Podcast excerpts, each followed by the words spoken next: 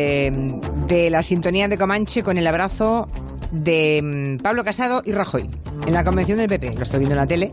Entonces ha llegado ese momento en que ha subido al escenario. Tú nunca y- estás donde tienes que estar. Julia. Y la tribu, O yo estás estoy- viendo el Twitter o estás viendo la tele, pero. Yo estoy en todos lados que puedo y hago lo que puedo. Es multipantalla. Pero sí, eh, ha coincidido exactamente en ese momento del abrazo. Bien. 5 y 11 minutos, una menos en Canarias. Empezamos territorio Comanche. Ya han oído Máximo Pradera, que está en San Sebastián de los Reyes.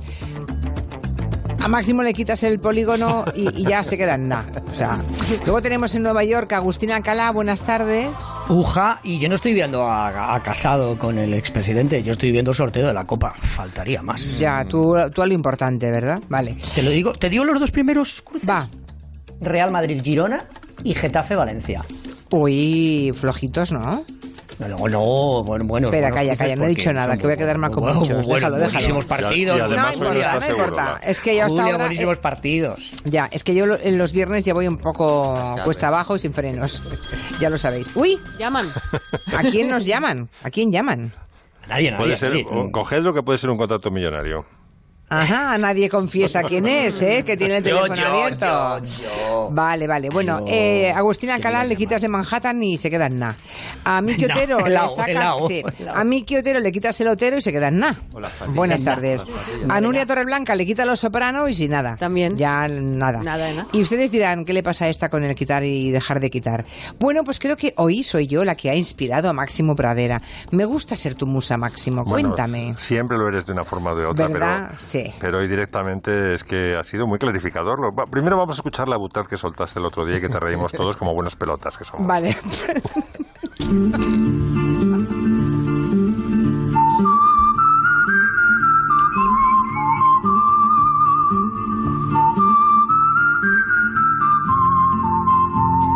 te digo una cosa, ¿eh? Le sacas el silbido y se queda en nada, ¿eh?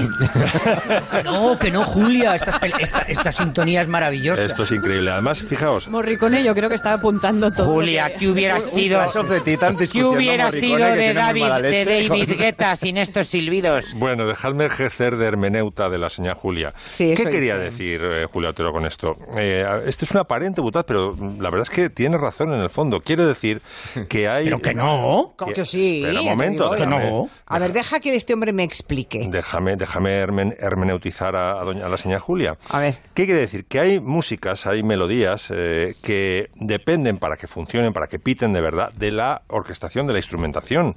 Es decir, dice, si le quitas el silbido, es verdad, la melodía de Morricone se potencia muchísimo con el silbido. Y esto lo vemos tanto en música clásica como en música pop. Ejemplo de música pop. Hoy es el cumpleaños de Perales, ¿verdad? ¿Ah, sí? Sí, cumplía, me parece, he oído 74, me parece que cumplía. ¿Ya? Sí, sí, sí, bueno, he oído que he oído, bueno, ya sabéis que es el compositor de Cría Cuervos, la- una canción extraordinaria cantada y en la orquestación de Janet. Mm. Pero he oído su versión ahora que es de, es de música de ascensor, es decir, eh, Cría Cuervos funciona, le quitas la voz de Janet, podríamos decir, y se queda en nada, porque la, la versión del compositor no, no mola. Y vamos a demostrarlo con muchos ejemplos. Por ejemplo, el puente sobre el río Cuey. Joan, lo tienes de segunda, pero que suene el silbido del puente sobre el río Cuey.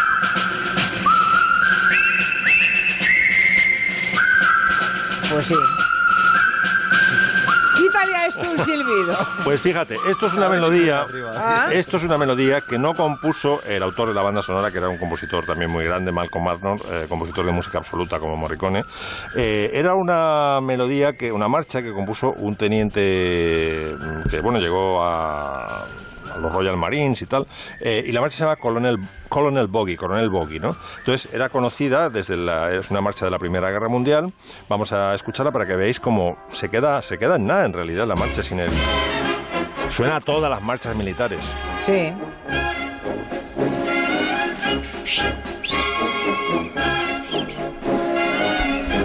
Y el Nada que genio, ver, nada, nada que que ver. ver, y nada el que ver. genio de Malcolm Arnold es cogerle esta melodía, ponerle el silbido y la melodía pues, exactamente Claro. vuela y se convierte en una melodía Claro. inmortal. Eso es lo que quería decir la señora Julia. Sí, señora. Con el otro el otro día con la melodía de Morricone. Sí, señora, me entendiste muy bien. Sí, sí, que sí, sí, sí, Yo te capto enseguida. Bueno, y hay una Claro. canción, hay una canción de la banda sonora de Pinocho, que es una banda fundamental en, en Walt Disney, porque sabéis que de ahí salió, digamos, el himno oficial de Disney, When You Wish Upon a Star, que es Dame un silbidito, que ahí es que el silbido no es que sea eh, importante, es que es esencial.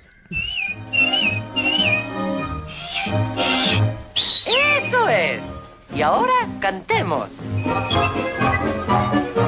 Cuando estés en líos por tu bien o por tu mal, dame un silbidito, dame un silbidito. Y si no pudieras dominar la tentación, dame un silbidito, dame un silbidito. Anda, quítale a esto el silbido, a ver en qué se queda. Exacto. Te quedas solo, te quedas Sí. hablando solo con, con los fantasmas. Efectivamente, como anécdota ya para cerrar os diré que el actor que era muy y cantante, vamos, que, que interpretó esto en la versión original, eh, se llamaba Cliff eh, Edwards y a interpretar la conciencia de Pinocho, ¿no? La, rectitud moral, y cuando te apartes del buen camino, le está diciendo en esta canción, pues eh, dame un silbidito y yo eh, te haré ver la buena senda. Bueno, pues el tío era un alcohólico, un drogadicto, un despilfarrador, acabó, fíjate, acabó tan tan mal sus días este Cliff Edwards, eh, que eh, cuando murió nadie reclamó el cadáver, da una pena tremenda, y estuvo a punto de acabar su cuerpo en la Universidad de Los Ángeles para ahí con los estudiantes para en una piscina de formol, ¿no? Pero la Disney comprendió que este hombre había sido tan importante para ellos porque era no solamente el que canta Dame un silbidito, sino también el que canta Wish Upon a Star. ¿Sabes? Esa, esa voz eunuca- eunucoide de When you wish up. Ese es Cliff Edwards. Y entonces dijeron, trae para acá. Y se lo compraron. Compraron el fiambre a la Universidad de Los Ángeles, que ya lo tenía, y le dieron digna sepultura. Madre mía, tuvieron que comprar el cadáver. Compraron el fiambre. Afortunadamente, porque yo creo que este hombre mm, tiene- merece una sepultura digna en Hollywood. Porque Bueno, es, histo- es Ah, historia. hay quien considera que lo más digno es servir a los estudiantes para que sigan estudiando la ciencia. Ah, ¿eh? también es También te lo digo, pero bueno. Julia, como estamos en directo, ya, ya tenemos un grandísimo partido en, la- en los A ver. cuartos de final. Sevilla-Barcelona. ¿Ves cómo teníais suerte los de Madrid? Hombre, Y luego Español Betis, es decir, Real Madrid Gerón- Girona, Español Betis. Esos son los cuartos de final de eh, la Copa de- del Rey. pero vamos a ver, tú no eres el corresponsal de Onda Cero en Estados Unidos. Sí, pero es que me gusta mucho el fútbol y además Ya, ya. no soy un pelota como el, le- el leedor de mentes. Claro, porque es que yo, en vez de estar viendo qué hacen en la Fox o en la CNN y contarnos lo que está tuiteando Donald Trump, pero- nos estás contando lo de la Copa. Es que yo tengo tres ojos. Ya, como todos. Si alguna vez han viajado a Nueva York, seguro que han visitado dos barrios. Bueno, todos los barrios de Nueva York. Volando una tarjeta. Porque hubo, hubo tiempo, hubo un tiempo en que pues Nueva York que tenía un montón de barrios, cada uno con su idiosincrasia, con sus tiendas, con su gente, y además la diferencia era muy grande entre unos y otros. Pues no sé, Little Italy, eh, Chinatown. Bueno, pues dice Agustín, la verdad es que hace dos años que no voy, para mí una eternidad que no voy a, a Nueva York, pero seguro que en dos años sigue el avance, cada vez hay más, hay menos diferencias entre todo Manhattan, y nos cuentas que Chinatown prácticamente ya ha desaparecido, ¿no, Agustín? Eh, Está para comérsela, la verdad es que está evolucionando, porque os acordáis aquello de roles, roles, roles, Gucci, Gucci, Gucci, Gucci, barato, barato, barato, barato. ¿A quién, ¿Quién no se ha comprado un bolso ¿Quién- falso? ¿Verdad? ¿Quién, Allí. quién no lo ha hecho y quién no te han ofrecido un bolso a pesar de que sabías que era falso, falso y que se te iba a romper o te comprabas un, un, un- un Rolex que te iba a durar nada? Pero lo hemos hecho todos, porque hay que reconocer una cosa, Canal Street también escondía otras cosas, tiendas de verdura fresca, buen marisco y... y Esos cangrejos vivos. Sí, no, no, y eran muy buenos. Eh, Max, la verdad es que estaban muy buenos. Y había, además había magníficos restaurantes chinos para desayunar, para comer y para cenar. Y hoy las cosas están cambiando. No ha desaparecido, ni muchísimo menos, pero eh, Chinatown no es lo que era hace 5, 6 o 10 años, eso está claro. Incluso algún hipster de la Barceloneta como el primo, que aparece ahora por, por Chinatown y ni la conoces, porque te aseguro, tú puedes tomarte un buen almuerzo en un sitio que se llama el Canal Street Market o te puedes perder por una tienda indie que está muy interesante. Eh, hay que reconocerlo. Todos lo hemos hecho, todos hemos ido a visitar Chinatown por lo que nos ofrecía, por, por, los bolsos falsos, pero ahora, a lo largo de toda la calle, eh, esa idea de que era un sitio cutre está cambiando mucho. Por ejemplo, han aparecido las famosas pop-ups ah, tiendas que son aparecen y desaparecen, pero con productos muy buenos. Hay nuevos restaurantes. Este Canal Street Market ofrece 11 sitios donde realmente se puede comer y se puede comer mucho. y sobre todo, yo creo que dentro de muy poco, y te estoy diciendo, Julia, quizá un par de años, es muy posible que al lado de esa tiendecilla pequeña en la que todavía te ofrecen un Rolex falso, pues habrá Rolex. Y habrá Los de verdad, ¿quieres De verdad de verdad. y vamos a sí, pero, pero, dejan de tener particularidades los barrios. Ya, no, todo Manhattan es lo mismo ya, ¿no? Claro, lo que está sucediendo Ahora que te abran una tienda de Chanel en Chinatown ya claro, Es que, es que hay que aprovechar una cosa. Hay que aprovechar una cosa. Los alquileres eh, en Chinatown, pues imagínate, me parece que están como un 60% más baratos de los que puedes encontrarte en Prince, en, Prince Street, que es donde están las, las ¿Ah, tiendas en el Soho de las grandes. Entonces, claro, la gente va allí buscando eso. Pero que ya no es este sitio que era eh, donde solamente te encontrabas cosas de mala calidad. Eso sí, hay mucho turista, no, eso desde luego. Hay muy, mal tráfico también, pero te puedes encontrar ya algún buen hotel de calidad eh, en Chinatown y eh, restaurantes de alta gama. Y yo creo que dentro de muy poco algunas de las mejores tiendas van a aterrizar en esta zona que está muy bien y hay que visitar indudablemente porque está cada vez más atractiva en Nueva York. ¿Y Little Italy aún existe o no? Porque es tan little, tan little. Tres años, es, que es el barrio que yo recuerdo, la primera vez que fui, que fue en el año 88. Es verdad. hace dos años ya no había. Ya quedaban, quedaban, dos pizzerías. Se la están comiendo y bueno, Ferrara, queda Ferrara y alguna que otra tienda enfrente eh, que te venden una, una burrata eh, espectacular y bueno, y, el, y el, el museo, el museo italiano que es lo que realmente está quedando, no mucho, la verdad. ¿Y tú, Agustín, vas ahora al Año Nuevo Chino dentro de un par de semanas o no? sí, dentro de Chinatown? Es el año del cerdo. Es un espectáculo, la verdad es que se llena de gente y, eh, es, complicado sobre todo porque es casi imposible aparcar en la zona. pero he estado, he estado, no voy este año, no creo que esté, pero sí, sí he estado. Prueba del empuje de la economía china es que hay una y, de lo que supone como consumidores mm. del lujo de las grandes marcas es que hay una gran marca no diré cuál, que eh, una gran marca que suele meter animalitos en sus diseños de temporada, que este año ha metido el cerdo. Que ya me contarás, el cerdo, hombre, el cerdo es muy bueno, pero bonito de aspecto no es. Como para hacer dibujitos en, Díselo a mi hijo que no para ver Peppa Pig y yo con él. ya, claro. Pero bueno, el, caso, el cerdo como dibujo. Pero si te acostumbras... Para un bolso, para un bolso, para una.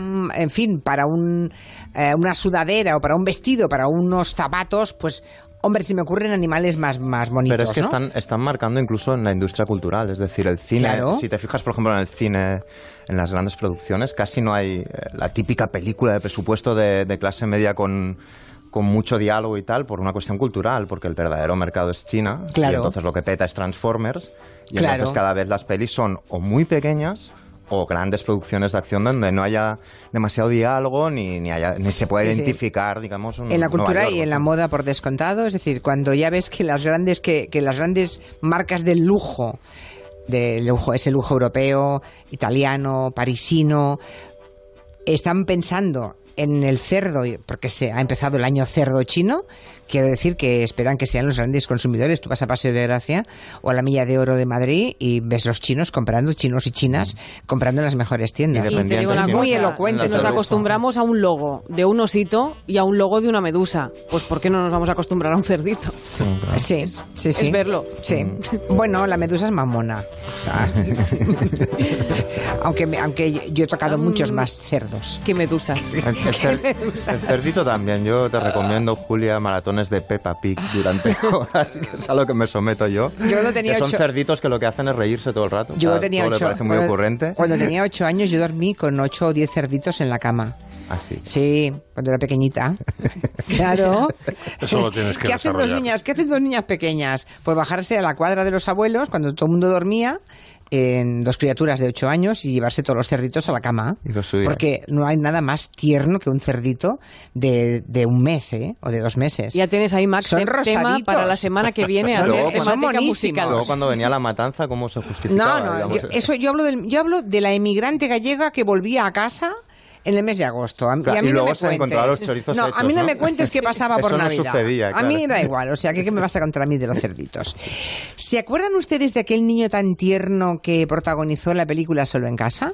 Un niño muy majo. Yo, prefiero los cerditos. eh, pero mucha gente se enamoró de él. Si han olvidado su nombre, no se preocupen, la canción se lo va a recordar.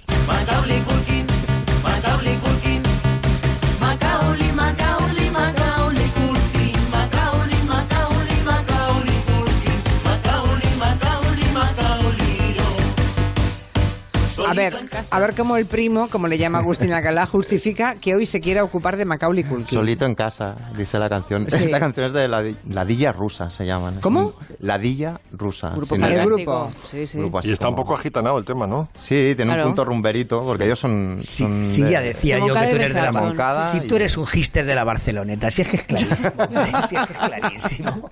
Ya iremos cuando vengas a la Barceloneta. Yo a la Barceloneta voy a comer unas bombas, tal, pero no soy de la Barceloneta, Agustín. No, es, él, es de, llevo, ¿eh? él es de Poblasec, es de Pueblo Seco más bien. ¿eh? Somos del mismo barrio, casi. Eso, tú alimenta la leyenda de, la cosanguinidad.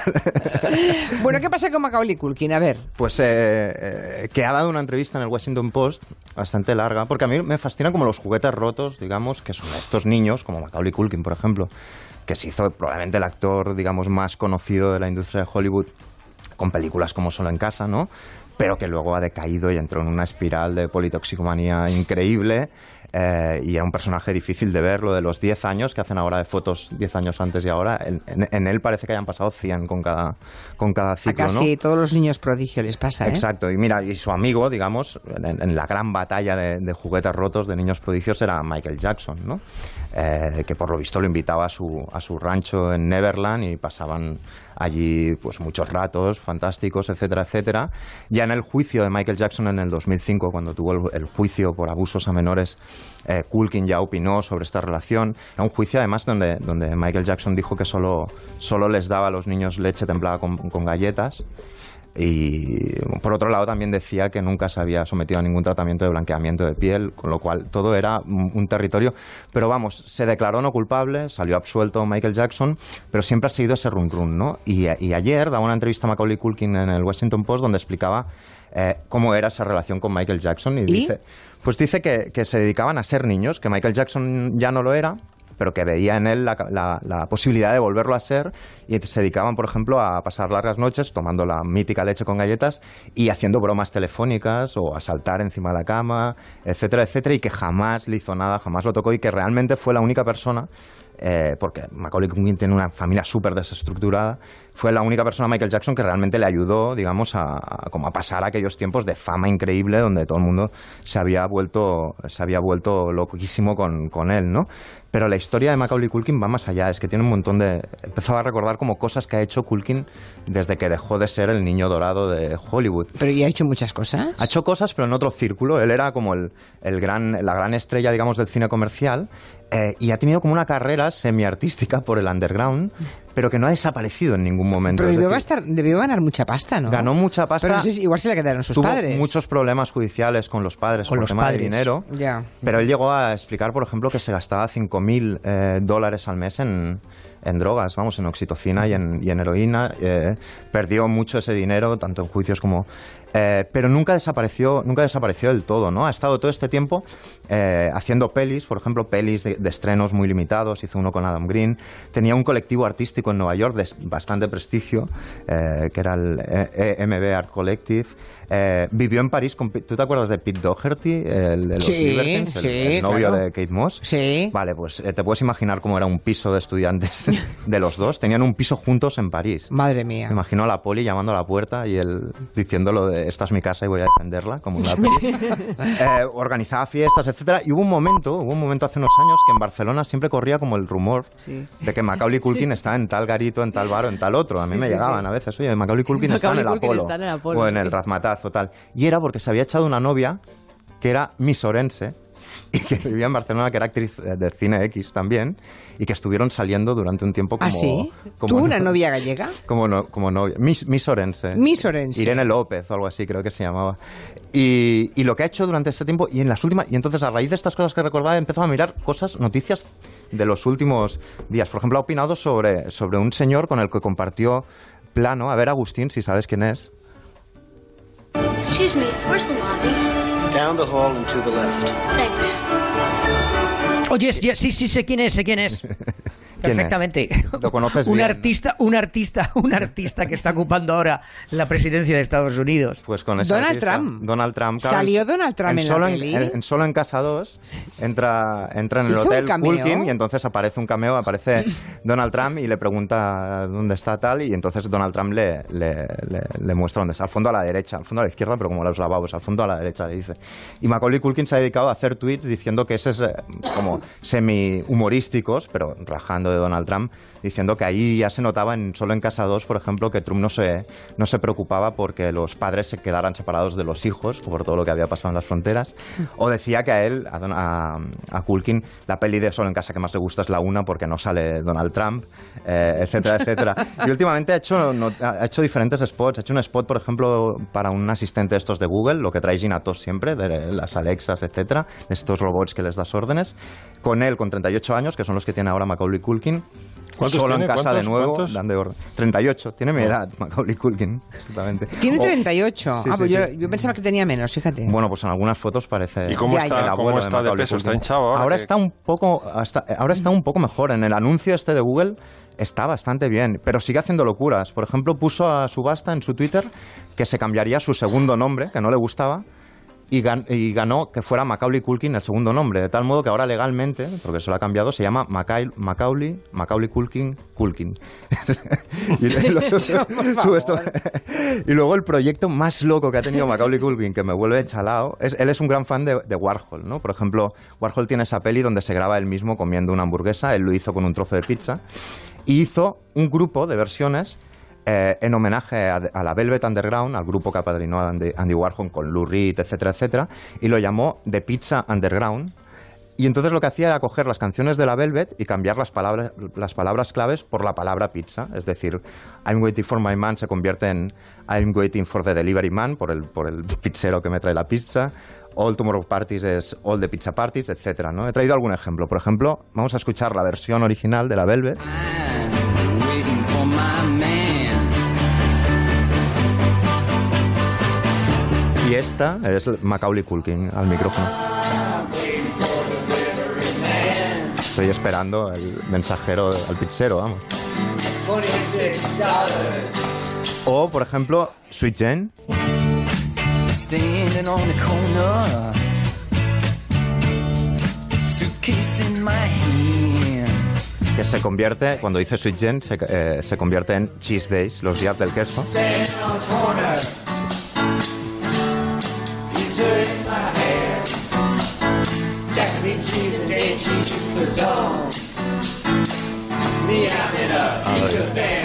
Cheese Days. Ahí va. Y con, esta, con, ese- con este grupo de pizza, del homenaje a la pizza, estuvieron como haciendo giras por todo el mundo. Pero el pobre acaba mal, porque a veces le tiraban cerveza encima, tuvo Bueno, un lío claro, enorme es en que- Inglaterra. ¿Pero y él cantaba? etcétera. Él está, sí, él está en la banda y es, es que cantan todos, en- Ah, realmente, cantan como todos. algunos. Acabo de colgar ya la foto, querido Miki, de Donald Trump en, en Solo en Casados. Muy ¿Ah, sí? Ah, lo Sí. vemos enseguida. Sí. Eh, Pero lo odia, eso es lo bonito, que lo odie tanto a Donald Trump. nos dice José del Cura desde Nueva York, bueno, desde Estados Unidos, no sé si es Nueva York, creo que no, eh, que vio a Macaulay Culkin en la tele en el 2016, que fue la última vez que lo vio, que era en una sitcom que se llamaba The Jim Gaffi- Gaffigan Show. Hacía de sí mismo y estaba muy, muy divertido. Sí, es que, O sea, creo que le, le he es echado muy divertido a él. y Bueno, es- vale, cambiaré mi idea de Macaulay Culkin. Y es muy bueno también su, su hermano, que también es actor y el también lo, pequeño, lo hace súper bien. Pero, pero es un personaje muy divertido. A ver, mm, ha pasado por momentos muy turbios, pero es un personaje que se sabe reinventar de una forma divertidísima y desacomplejada y muy guay, la verdad. Y ya que sabes tanto el personaje, ¿cómo coño se pronuncia Macaulay? Mac- Pues yo creo que podríamos poner la canción de Ladilla Rusa para saber cómo se pronuncia. A ver. Macaulay Culkin. Estas son como las de Alcorcón. Alcalá, ¿cómo lo, ¿cómo lo llaman allí? Son mejores. Yo A ver. creo que se llaman eso Macaulay Culkin. Macaulay. Macaulay Culkin. Macaulay. Macaulay Culkin. Macaulay Bueno, ahora Macaulay, Macaulay Culkin, Culkin. Déjame oír a Alcalá, hombre, que no me dejáis entre todos. A ver, Alcalá, dilo otra vez. Macaulay, Macaulay Culkin. Macaulay Culkin. Macaulay Oh, Culkin. Ok. We come back in five minutes. Thank you. Hello. De 3 a 7 en Onda Cero, con Julia Otero. Cómprate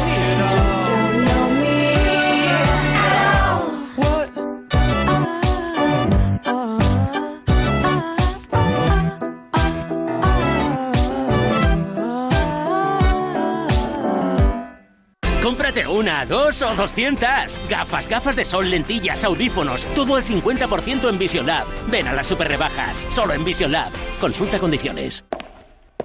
Para la mayoría de nosotros estos solo son pasos, pero para muchas personas dar un paso es imposible. Para acabar con la esclerosis múltiple no te pedimos dinero, solo que des tus pasos.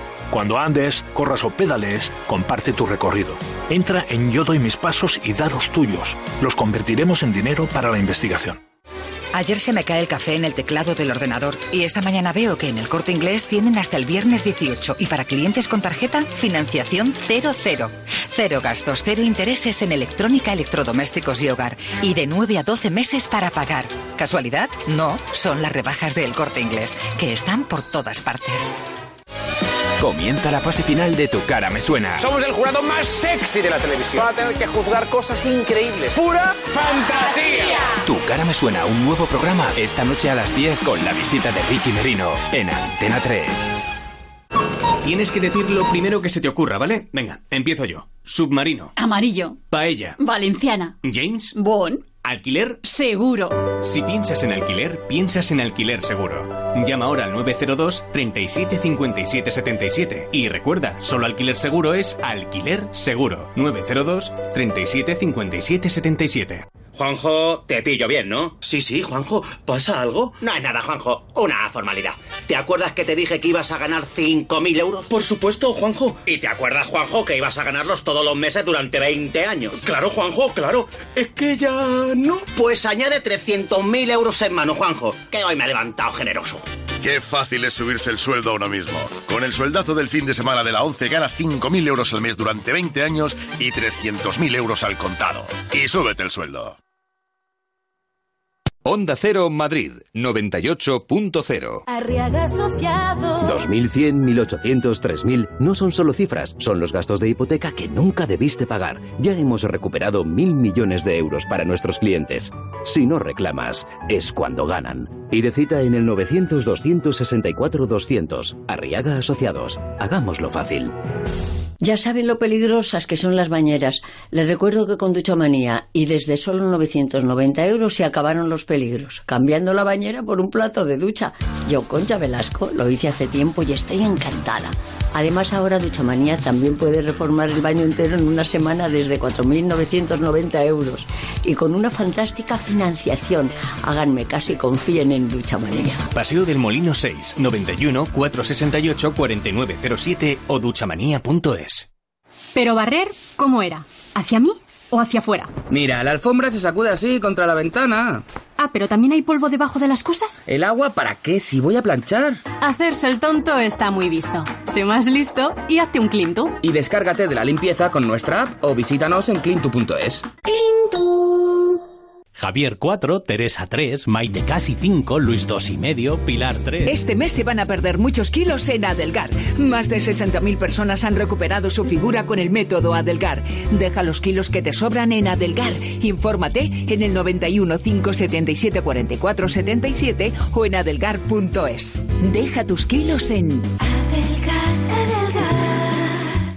Estamos en rebajas, sí, pero ninguna son como las rebajas de Muebles Adama. La calidad que siempre te ofrece Muebles Adama, ahora con unos precios insuperables, transporte y montaje gratuitos y la mejor financiación. Entra en mueblesadama.com o ven a la calle General Ricardo 190. Rebajas, las de Muebles Adama. ¿Qué quiere que le diga? El salón es casi tan grande como el Big Data y está programado con más de 20 gigas de almacenamiento en muebles. ¿Que si hay Windows? Pues claro, dos en cada habitación y con banda ancha de luz todo el día. Mariano es ingeniero informático y sabe de ordenadores, pero no de vender casas.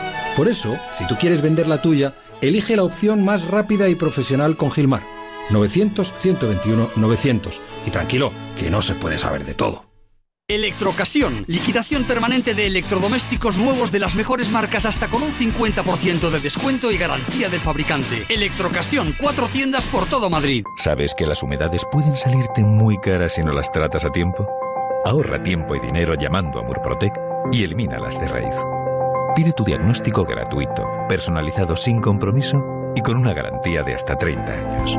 Contacta en el 930 1130 o en murprotec.es. Para tu tranquilidad, Murprotec. Garantía de calidad. Rata inmunda, animal rastrero, escoria de la vida. Adefesio mal hecho. Somos muy fans de Paquita la del Barrio. Infrahumano espectro del infierno, maldita sabandija, cuánto daño me has hecho. No hay una canción de desamor más chula que esta, ¿eh? Esta- Bueno, tres veces te engañé, que fue la primera, ¿no? También. Sí, esa Una fue- por cariño, una... Esa fue el arranque. Tres, tres veces, una, una por despecho, eh, una, una por no sé qué y la última por placer. Por placer, una por despecho, Ay, no me acuerdo, qué pena. Pero esta rata de dos patas, escuchen, escuchen. Decir la Paquita. ¿Qué insinúas, Paquita? Tres veces te engañé, tres veces te engañé, tres veces te engañé. Aquí ya tenía la voz de haber La engañado. primera por coraje. Después de esas tres veces y después de esas tres veces no quiero volverte a ver. Te has comido el trozo, Quintanilla. Estás oyendo inútil, bueno para nada. Tres veces te engañé, tres veces te engañé, tres veces te engañé. Venga, Pradera, la primera por coraje era, ¿no? La primera por coraje. La segunda por La despecho. segunda por capricho. No, capricho. La tercera por placer. Bueno, la, la cantidad de canciones, de películas, la de literatura que ha generado el desamor, ¿no? Ese terrible sentimiento. Vamos a hablar de un libro que precisamente trata de eso.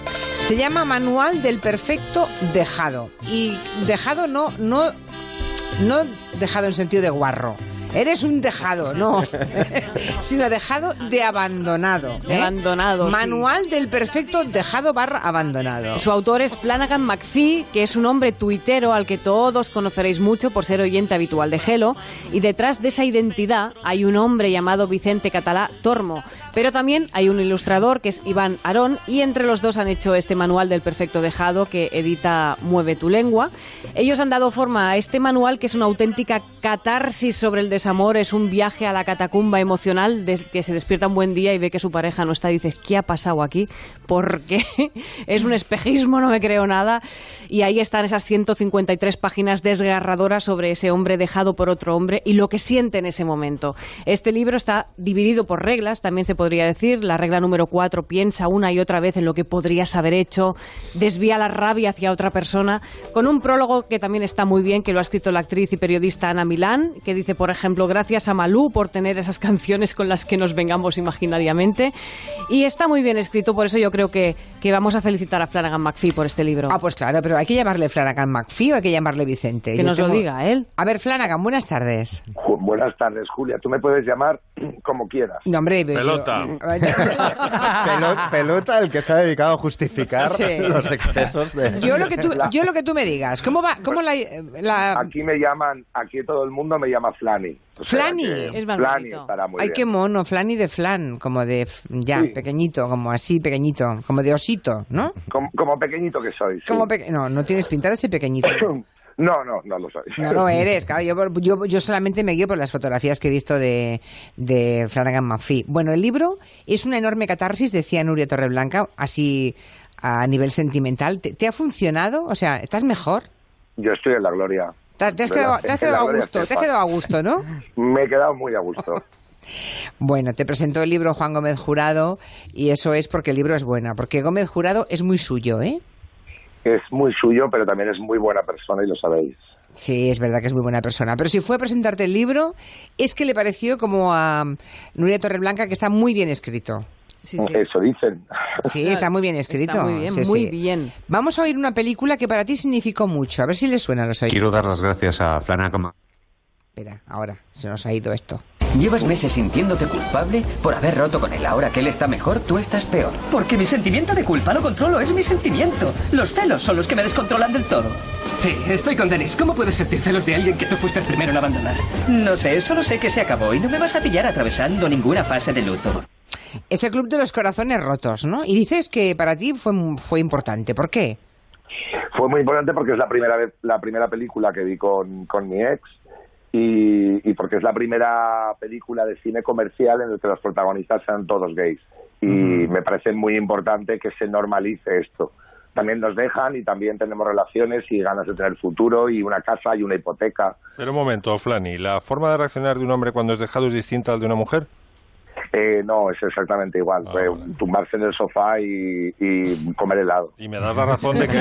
Pero es muy yankee, eso sí da- has visto en muchas series. Me das la razón de que los soprano pueden ayudar a, a aguantar una ruptura, una, una dejación amorosa eh, como ninguna otra serie, ¿no? O sea, dos, Mm, tres, creo que sí. dos, tres temporadas de Los Soprano y, y- y it's over. ya lo tres- superado. Dos o tres temporadas, pero sí que os Sí, cuesta, pero- sí que os cuesta ¿no? Porque los tiempos cuando te dejan con son un un, vídeo de más YouTube. largos. ¿Tú con qué? ¿Qué ha dicho? Con un vídeo de YouTube, digo, ya. Es que cuando alguien te... No, es que, vamos a ver. eh, Bueno, las que lleváis, es anima- las que- que lleváis Animal Print con, con eso, con medio vídeo de YouTube. No, yo entiendo que es verdad que es muy duro que te dejen, pero ¿de verdad tanto hay que llorar por alguien que te ha abandonado? O sea, alguien que no quiere estar contigo y que te, que te deja, pues, pues, oye, ni pues que- tanto, ni tanto ni tan calvo, solo lo que lo que te haga falta. ya. Y entonces hay gente que nos, nos hace falta más y hay gente que nos hace falta menos. Y tampoco hay que llorar, también hay que odiar, también hay que eh, mm, quererte mucho tú mismo y, te, y echar para adelante. Y, y bueno, pues más, al final haces todas las fases de un duelo y las hacemos todos. ¿Y el duelo cuánto crees que debe durar? El luto, digamos. Uf, pues yo tengo las teorías, hay teorías que dicen de dos años, hay teorías que dicen un año, y en Sexo en Nueva York decían que un tercio de lo que hubiera durado, la relación. Mira, esa es una buena proporción. Un tercio de lo que dure la relación. O sea que si son 10 años, serían 3. Ah, no. Exacto. No, no, me parece bien. mucho, No, mucho, ¿qué Bueno, vas a parar? si es un matrimonio de 40 ya Uy, te no, olvidas. no, no, no, de claro, ¿no? exacto. No te da la vida. No, no, no. Bueno, pero si son dos años, pues son- no llega a ocho meses, tampoco está para tanto. No, si son dos años la cosa es llevadera. También influye cómo te dejan, ¿no? Me imagino. Ahora ahora hay gente que deja dejando, ¿A ti cómo- a ti cómo te dejando de, dejaron? de contestar el teléfono. Flani. ¿cómo te dejaron? A mí me dejaron eh, la fiesta del Año Nuevo porque descubrí un mensaje en el que le decía a otra persona que le gustaba. Entonces le cantaste las 40 y te dijo, ¿ahí te quedas o cómo? No, que, que intenté hablar y me dijo que ya no me quería y que me tenía que dejar. Pero de este, de este año nuevo, de este año nuevo. No, ¿pasado? del, del, de 2016 al, del 16 al 17. O sea que hace dos años. O sea, primero has hecho el luto y luego te has escrito el libro, por lo que veo. Más o menos. O el luto libro como parte del, del luto, de la terapia. O sea que durante el luto en tam- no, no se puede ni escribir, ¿eh? Sí, sí, sí se puede, sí. Un poquito, Muchas- vale. Muchos textos eran para mi, para mi psicóloga y así entendía mejor cómo me sentía. Pero fue incluso como para ir a la psicóloga. Eh, sí, lo fue. Pues, cuando no puedes solo, pues tienes que buscar ayuda. Claro, claro, eso es cierto. Y los amigos fueron el salvavidas, eso queda claro en el libro. Bastante salvavidas, sí. ¿Qué haríamos sin los amigos, eh? Y las Yo- amigas. Yo, yo le doy Mm. más, más fuerza a, a los soprano. Tony es tu amigo. Bueno, los amigos y la radio, ¿no? También, Flani. La radio, sí, la verdad es que este programa fue muy importante cuando no podía tener silencio en casa. Siempre estaba incluido aquí Julián La Onda. Yo creo, yo creo que fue una temporada en que empezaste a tuitear en el programa y que yo te conocí y empecé a adorarte. Em- yo empecé a tuitear más, empecé a ser pesado para... No, para- no, perdona, yo te conocí en esa época. Yo, yo, aunque los oyentes no se lo crean, yo tengo la pantalla de Twitter delante y hay fieles oyentes que el día que no tuitean yo los echo de menos y digo, uy, ¿qué le habrá pasado hoy a fulanito? ¿Dónde estará hoy Zutanito? Claro. Claro, o sea, yo mm, lo noto enseguida. O hace una semana, bueno, hay un oyente, por ejemplo, que ha desaparecido del mapa hace mucho tiempo, un oyente del País Vasco, que diferentes otros fieles oyentes también, entre ellos también he visto cómo se preguntan, ¿qué habrá sido de fulanito, no? Sí. Y no hemos sabido nunca nada más de él. Vivimos un duelo, ¿te acuerdas, Julia, con Esgueina, cuando desapareció Esgueina? que Sí. Fue importantísima en nuestras vidas, Esgueina. Pues sí, es Gaina, sí, Y, y un día desapareció, Ya ¿no? desapareció y nunca más se supo. sí. Eh, efectivamente, o sea, y es verdad. Tenemos, tenemos una relación virtual con gente que no conocemos físicamente. Cierto. Y cuando esas personas deciden, por, por H o por B, dejar la red, tenemos un poquito de, de sentimiento de huerfanito, porque, porque era alguien que formaba parte de nuestra vida. La vida, la vida virtual y la vida real es la misma, pero a veces solo están en ese lado. Tenemos un mensaje de WhatsApp para Flanagan McPhee. Escucha. Quiero dar las gracias a Flanagan McPhee por el libro que ha escrito, porque a todos nos han dejado, a mí me han dejado, cualquiera le han dejado, y sobre todo por ser capaz de sintetizar en esas páginas los sentimientos negativos que surgen. Y sé que es un cacho de pan, sé que va a tener mucho éxito, y recomiendo este libro como regalo a todo el mundo. A todos nos han dejado alguna vez. Gracias, Flani. ¿Qué te parece? Que me emociona muchísimo. ¿Ves? Manual del perfecto dejado, de nuestro amigo uh, Flanny McPhee. Y para despedirte, mira.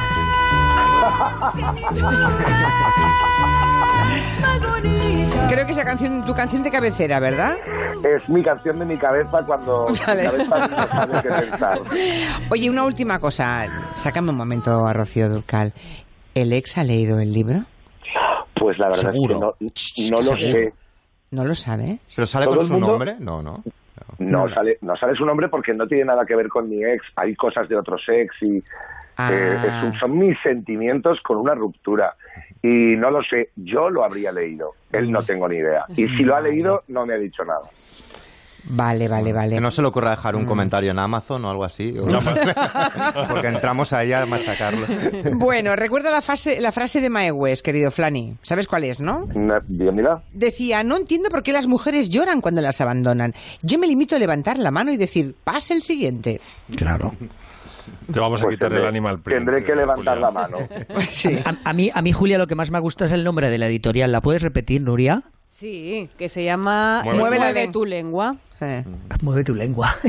Mueve, mueve tu lengua. A, a. Flanagan y a Iván, a, a Iván Arón y a mí nos, nos viene muy bien. Y las, las ilustraciones de Iván Arón son chulas, bonitas y ayudan muchísimo en el texto. Besitos, Flanny. Muchas gracias, Julia. Sigue tuiteando, ¿eh? Que si no te echo Sí. de menos. Lo haré. Vale, adiós. Chao. Atención que nos queda la segunda entrega de las melodías a las que quitando el silbido se quedan en nada. Pues sí, vamos a empezar con Kill Bill, que en realidad le llamamos Kill Bill, pero deberíamos llamarlo Twisted Nerve. Ya. Porque está exactamente. Qué maravilla, qué, qué- qué- Es súper inquietante esta música, que Sí. es de un thriller británico del año 68. La idea es de Bernard Herrmann, que yo creo que ha sido uno de los tres o cuatro grandes genios que ha dado eh, la música para cine. Y bueno, la película de donde viene este, este silbidito es tan inquietante como, como Kill Bill, en realidad. Esto suena, ¿os acordáis cuando va Daryl Hannah a cepillarse a, Mm. Sí. a, a Uma? Con el Eh, parche en el ojo. Con el parche en el ojo, exactamente. Yo fíjate que cuando empecé en la radio, en Radio Miramar, que ya no existe, claro, el programa de tarde tenía esto como sintonía. Oh.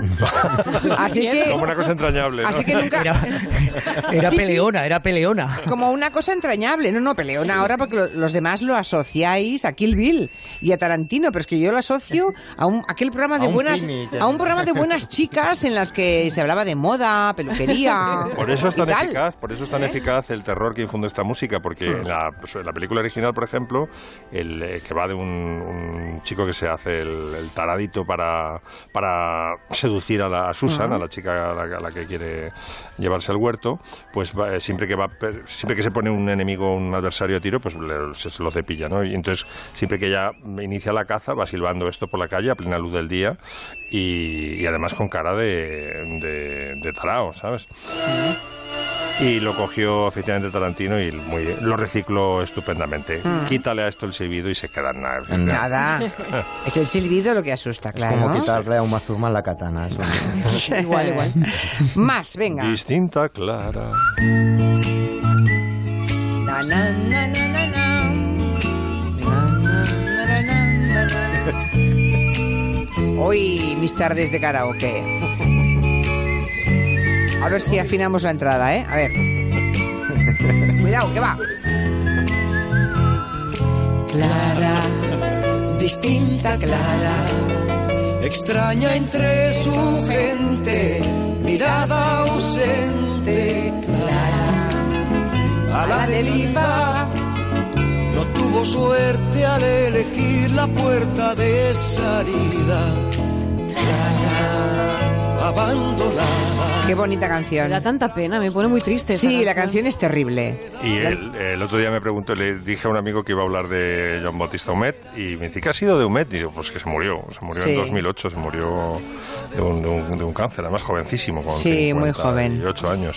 Y también la otra pregunta que me hizo Yo conozco a su mujer, a que fue la madre de, de sus hijas, creo que tenía hijas.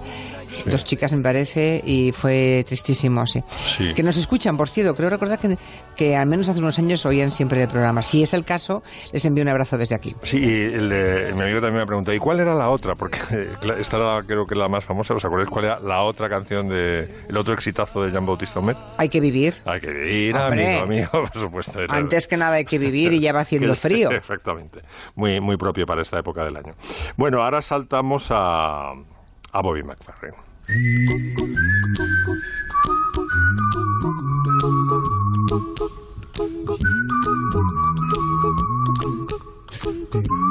Quítale el silbido también a esto y así se queda en... Nada. Es la primera canción a capela que alcanza el número uno en, el, en Estados Unidos. Tiene cameos el videoclip de nada menos que de, de Robin Williams y de. me parece que de Superman. Ya. Sale. Y está todos los. eh, o sea, no hay instrumentos, todos, todos son voces de Bobby McFerrin, desde los bajos que hace este. ¿Habéis visto en concierto alguna vez a Bobby McFerrin? Es impresionante lo que hace. O sea, eh, se golpea el pecho como, como un gorila de percusión sobre su propio cuerpo, saca mm, acompañamientos eh, percutivos gravísimos. Luego te hace una voz súper aguda. ¡Uh! Eh, mira, hace- es un hombre absolutamente increíble. Yo creo que no hay nadie en el mundo que sea capaz de cantar lo que... Bueno, tú lo acabas de hacer. No, pero fíjate si domina su voz que con Jojo Ma eh, lo que hicieron fue en el preludio de Bach que musicó, o sea, que a la que puso melodía Gounod, uh él va haciendo la parte del, de los acordes que normalmente haría el, el cello y, y se, invierte el papel con Yuyama. O sea, él, va haciendo y va haciendo la melodía de Yuyama. Lo normal es que el cantante haga la melodía, ¿no? Es, es, un, es un virtuoso de la, de la voz. Este, y ya acabamos, ¿no? Pues hombre, esto es a petición de... A petición de... A ver. de dime Nuria que empieza por C. De Nuria Torreblanca. Vale, vale, vale, vale, bueno, máximo. claro, a ver. ¡Sácale a esto el silbido! A ver. Saca del silbido al rey del lo que- silbido. Eh, por favor. Le sacas a Nuria Torreblanca el silbido de Cursaboy y le sacas la mitad de las experiencias Ah. más graciosas de su vida A mí profesional. me daba un poco de grima el silbido de Cursa, de Cursaboy porque... ¿Os acordáis que silbaba? O sea, no Sí. silbaba Sí. ju- eh, juntando los labios, como decía Lauren Bacall en Tenino No. Eh, Ay, los esa gente, esa gente que silba así me pone muy nerviosa. Pues este sí, yo creo esa que gente que pone así, ¿no? casa- Lo cara como de que, que tiene pone, ha de poner como aspecto de prognato, ¿sabes? Sí, de mueso. Así para, Sí, o sea sí, que eh, ver, adelantar, adelantar. Nu- Nuria, silbaba así, ¿no? Sí, sí, pero el el- la- manera de silbar de Kurt era porque tenía una mala oclusión dental. Yo me fijé mucho tiempo trabajando con él por circunstancias, lo vi una temporada bastante. Ahora que y- y- pienso. Y, era eso. Es verdad que ¿No tuvimos hiciste... un tío, no, perdona, un oyente buenísimo que lo silbaba todo en el programa? Sí. El gran silbador. De, Estuvo. Exacto, en Pamplona fue. En Pamplona Creo creo que fue, recordar. sí, sí. Tendremos noticias de él, podemos hacer un seguimiento. Y Al día- silbador de Pamplona. Otro día hay que hacer un especial Cursa Boy porque era, sí, por era un personaje. Miki también tiene experiencias con. Aquí también todos una tenemos con una vida con Kurt Savoy. Nada más conocerme, me grabó su silbido en el móvil como politono y pues me dijo, nada más, ¿eh? Pero la primera vez que lo vi, dijo, para Nicky, con N. Dice, para Nicky. Y me lo salvó. Fue mi poli- politono durante tres años.